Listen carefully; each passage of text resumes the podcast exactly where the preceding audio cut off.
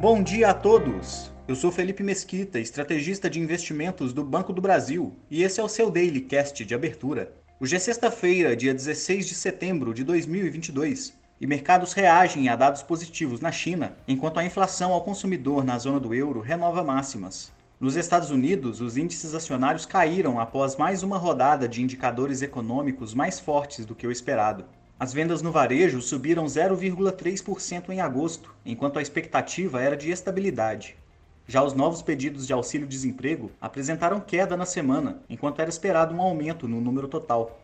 Tais dados demonstram que a economia americana segue em um passo acelerado, dificultando uma redução no ritmo de aperto monetário por parte do Federal Reserve em sua reunião da próxima semana. Com isso, o mercado reforçou as apostas em uma elevação de 0,75% na taxa de juros americana, embora ainda exista em menor escala a possibilidade do Fed promover um ajuste de 1% caso opte por ser ainda mais hawkish. Com isso, as taxas de juros dos títulos do governo americano subiram, com o vencimento de 10 anos se aproximando do patamar de 3,5%. Na agenda de hoje, sai a expectativa de inflação de 1 e 5 anos, assim como informações de postos e plataformas de petróleo em atividade.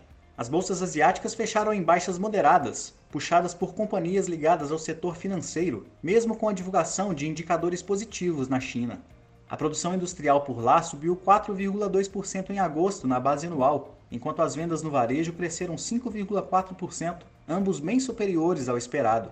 As quedas aconteceram após autoridades chinesas solicitarem cortes nas tarifas de serviços financeiros, o que afetaria o potencial de receita das companhias do setor.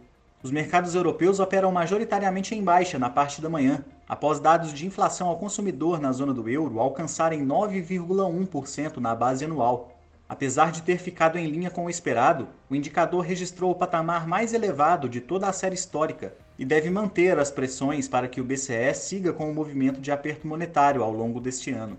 No Brasil, o dólar acompanhou o movimento de maior procura pela moeda americana nos mercados globais, subindo 1,18%, cotado a R$ 5,24. Já o Ibovespa emendou o terceiro pregão consecutivo de queda, encerrando abaixo dos 110 mil pontos, ainda que siga levemente positivo no mês de setembro.